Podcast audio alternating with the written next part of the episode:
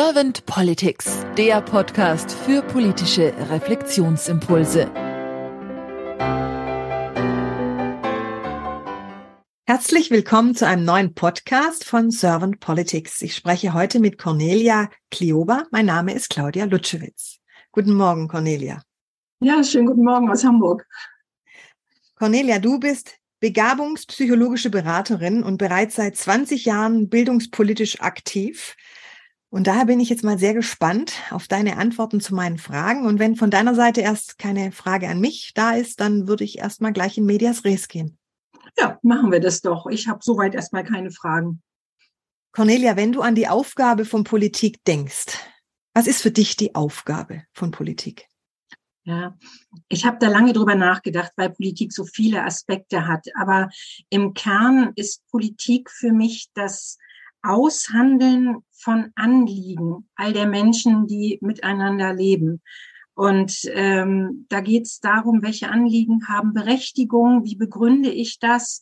Da geht es auch darum, über das Nachdenken, ähm, wie kann man das umsetzen und ähm, die Situation von Menschen verändern, verbessern. Ähm, wie, wie gestaltet man diese Prozesse? Des Aushandelns der, der, der ähm, praktischen, äh, des praktischen Handelns und wie bewertet man das gemeinsam im Rückblick und zieht vielleicht Rückschlüsse daraus. Wenn du das so durch den Geist wandern lässt, wie nimmst du dann Politik gerade wahr?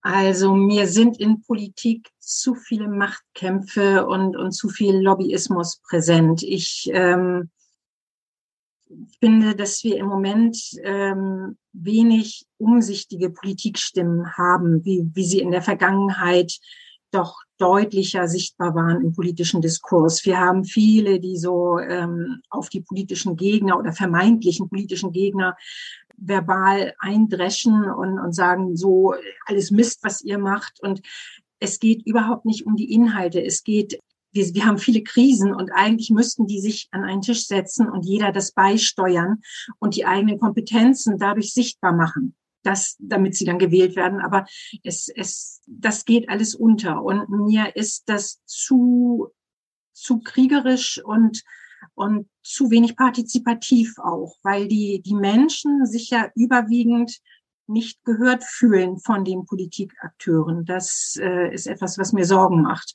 sind in Westdeutschland ungefähr zwei Drittel, die sagen, Einfluss auf Politik habe ich nicht. In Ostdeutschland sind es fast drei Viertel. Und äh, das wäre eine weitere Aufgabe von Politik, den Menschen aufzuzeigen, wie sie auf Entscheidungen Einfluss nehmen können. Angefangen von den ganz kleinen, lokalen bis hin zu den großen Entscheidungen. Und das ist etwas, was meiner Ansicht nach auch nicht ausreichend passiert. Es ist sehr intransparent. Und spannenderweise wird jemand wie Robert Habeck, der ja diese Transparenz herstellt, genau dafür ähm, abgestraft. Und das ist etwas, was mich irritiert und was ich gerne ändern würde. Hast du dann auch Wünsche für die Politik der Zukunft, wo du sagst, das ist auf jeden Fall ein Punkt, den ich gerne geändert wissen möchte? Oh ja, also bildungspolitisch ähm, habe ich da einiges und ich habe mal überlegt, wie ich das, was ich eben so für die große Politik gefordert habe, wie ich das im Schulalltag, im Bildungsalltag ähm, verstehe. Und da sind es eigentlich ähm, drei, drei Forderungen, die ich habe. Die, die erste ist, dass wir uns daran machen sollten, die Kinderrechte wirklich ähm, zu verankern, so dass man als, als jemand, der für Kinderrechte eintritt, und da fange ich schon bei den Kindern an, ähm, Hebel in der Hand hat, um etwas zu bewirken. Denn wenn Politik ist auch eine Machtverteilungsfrage. Also da, Partizipation ist ein Abgeben von Macht. Und wenn mir Partizipation verwehrt wird, brauche ich eine gesetzliche Grundlage, um sie einfordern zu können. Und die haben wir für die Kinderrechte noch nicht in ausreichendem Maße im, im Bildungsalltag. Das ist so etwas, was ich mir ähm, wünsche und was ich aus meinem aktiven Handeln als Elternvertreterin an verschiedenen Schulen immer wieder gewünscht habe, weil einfach diese Dinge als, als lästig empfunden werden. Partizipation kostet Zeit. Ach Gott, ja, Kinderrechte, ja, müsste man eigentlich beachten. Aber mh, hm, wir sind alle gestresst und gibt Wichtigeres. Und ich denke, da stimmt die Balance noch nicht. Da brauchen wir was anderes. Also da würde ich sofort rangehen.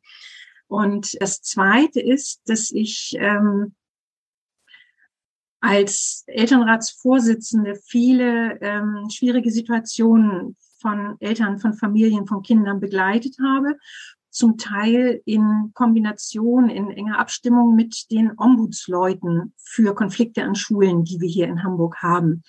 Und ähm, das ist so ein bisschen wie deine berufliche Rolle. Das ist Mediation, das ist gucken, welche Rechte spielen da eine Rolle, woran orientieren wir uns, wie kann man Einfluss nehmen aber es ist mehr als nur auf Rechte und Regeln zu gucken. Es ist auch das Zwischenmenschliche gut handhaben können. Und mir fällt immer wieder auf, dass wir dafür sehr viel Wissen brauchen, was viele Elternvertreter, Eltern und Kinder ja überhaupt nicht haben, was auch Schulleitungen oder Lehrkräfte nicht unbedingt rausrücken, beziehungsweise auch nicht haben.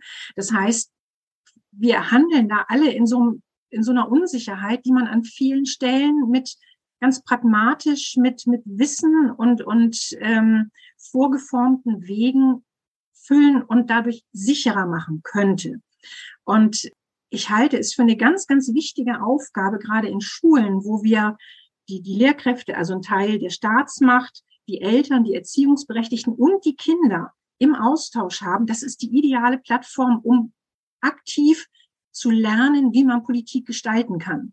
Das heißt, wenn wir da Wissen reingeben, wie Eintreten für eigene Anliegen, da wo es ein persönlich berührt aussehen kann, dann schaffen wir es vielleicht auch, diese Politikverdrossenheit der Menschen durch eigene Erfahrung, oh, ich kann was bewirken, wieder kleiner werden zu lassen. Und von daher würde ich mir tatsächlich wünschen, dass wir an jeder Schule eine unabhängige Ombudsstelle haben jemanden, der diese ganzen Rechte, das ganze Wissen um alles, was relevant ist, hat und der als eine Art Mediator und Brückenbauer den Menschen einerseits beibringt, wie kann ich für mich eintreten und andererseits auch ähm, die diese ganzen zwischenmenschlichen Sachen mit auffangen hilft, mit anderen zusammen natürlich, aber so dieses, äh, ja, jemand, der dafür zuständig ist, Partizipation wirklich aktiv zu gestalten, das fehlt noch.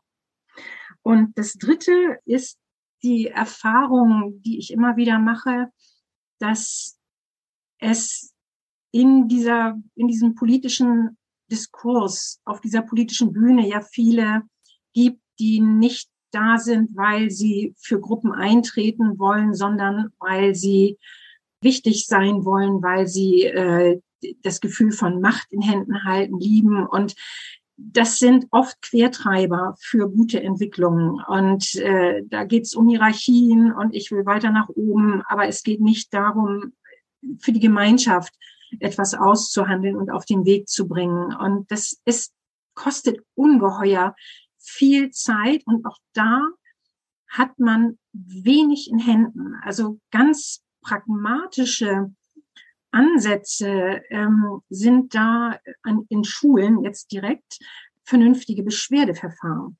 Ein vernünftiges Beschwerdemanagement, was auch die, die Schule, die Lehrer, eigentlich alle in die Verpflichtung nimmt, Anliegen ernst zu nehmen.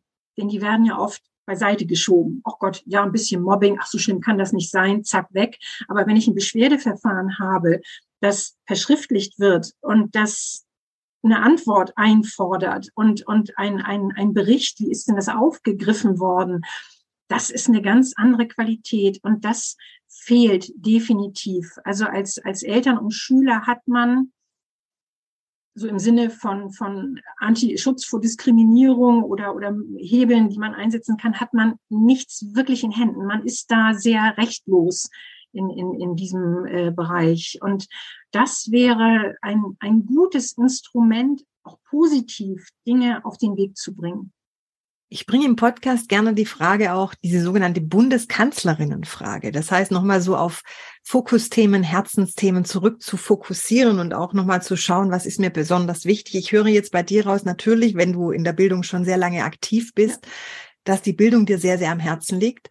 Doch vielleicht ist es auch noch ein anderer Punkt. Deswegen stelle ich dir gerne jetzt die Frage, stell dir mal vor, Cornelia, du wärst Bundeskanzlerin geworden und hättest ein sehr, sagen wir mal, diverses Team an deiner Seite. Was wären so ein paar deiner Fokusthemen, die du als Bundeskanzlerin auf jeden Fall mit deinem Team anstoßen würdest? Also ich glaube, dass das Erste, was ich machen würde, wäre, mein Team coachen zu lassen hinsichtlich der Selbststeuerung, weil, ähm, und das kommt jetzt so aus meiner beruflichen Perspektive, die Breite der, der Selbstkompetenzen, die jemand in Händen hat, die ist die Brille für, für die Wahrnehmung der Welt und für das Handeln. Also wenn ich jemanden einseitigen Verstand habe, der setzt sehr auf Kontrolle. Wenn ich jemanden habe, der auch die Intuition mit einbeziehen kann, kann der wesentlich komplexere Fragen beantworten. Das wäre das Erste. Und das ist, glaube ich, eines der Hauptanliegen, die, die, die ich mir äh, auf die Fahnen schreiben würde, diese ähm, Bewertungs- und Entscheidungskompetenzen in unter Entscheidungsträgern und auch in der Bevölkerung zu stärken.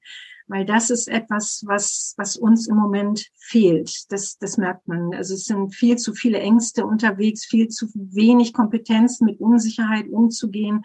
Und ich glaube, egal was uns sonst an Inhalten begegnet, wenn die Entscheider nicht die Kompetenzen haben, dem angemessen entgegentreten zu können mit qualitätsvollen ähm, Entscheidungsprozessen, dann haben wir an der Stelle schon mal ein Problem. Und äh, das ist für mich so der, der Kern, der, der in der Betrachtung von Politik noch fehlt. Also das wäre das wäre das, was ich pushen würde, ohne Ende. Ja, ich danke dir ganz herzlich, Cornelia. Hast du sonst noch vielleicht irgendwelche Gedanken oder Wünsche, beziehungsweise gibt es irgendeine Frage, die ich dir jetzt im Kontext Politik der Zukunft nicht gestellt habe, die du gerne beantwortet hättest?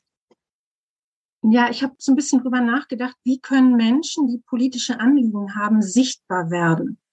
Das ist, glaube ich, eine wichtige Frage, der sich nachzugehen lohnt, weil Menschen oft nicht wissen, an wen kann ich mich wenden, wie kann ich mein Anliegen überhaupt, äh, gibt es noch andere, die, die das auch haben, das Anliegen, wer, wer ist dafür zuständig, wie kann ich das ähm, das formulieren, wie kann ich mich dafür einsetzen. Und es braucht eine Sichtbarkeit der Menschen. Und die haben wir nur begrenzt innerhalb der Politik für die Normalbürger, der nicht in der Partei ist äh, oder in einem Verein oder sonst irgendetwas. Und äh, wenn ich mir angucke, wie sich gerade die Struktur von Twitter sehr ungünstig ändert, dann denke ich, wir brauchen irgendwie einen, einen Umgang mit, mit öffentlichen Plattformen, der für politische Prozesse, für Anliegen aushandeln förderlicher ist als das, was wir bisher haben. Ich danke dir ganz herzlich für deine Impulse, Cornelia, und auch für deine Zeit und sag dann einfach mal bis bald. Ja, danke. Dir auch.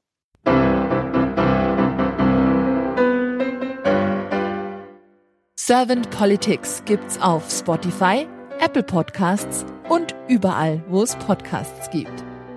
Abonniert uns gerne und hinterlasst uns eine Bewertung. Servant Politics, der Podcast für politische Reflexionsimpulse.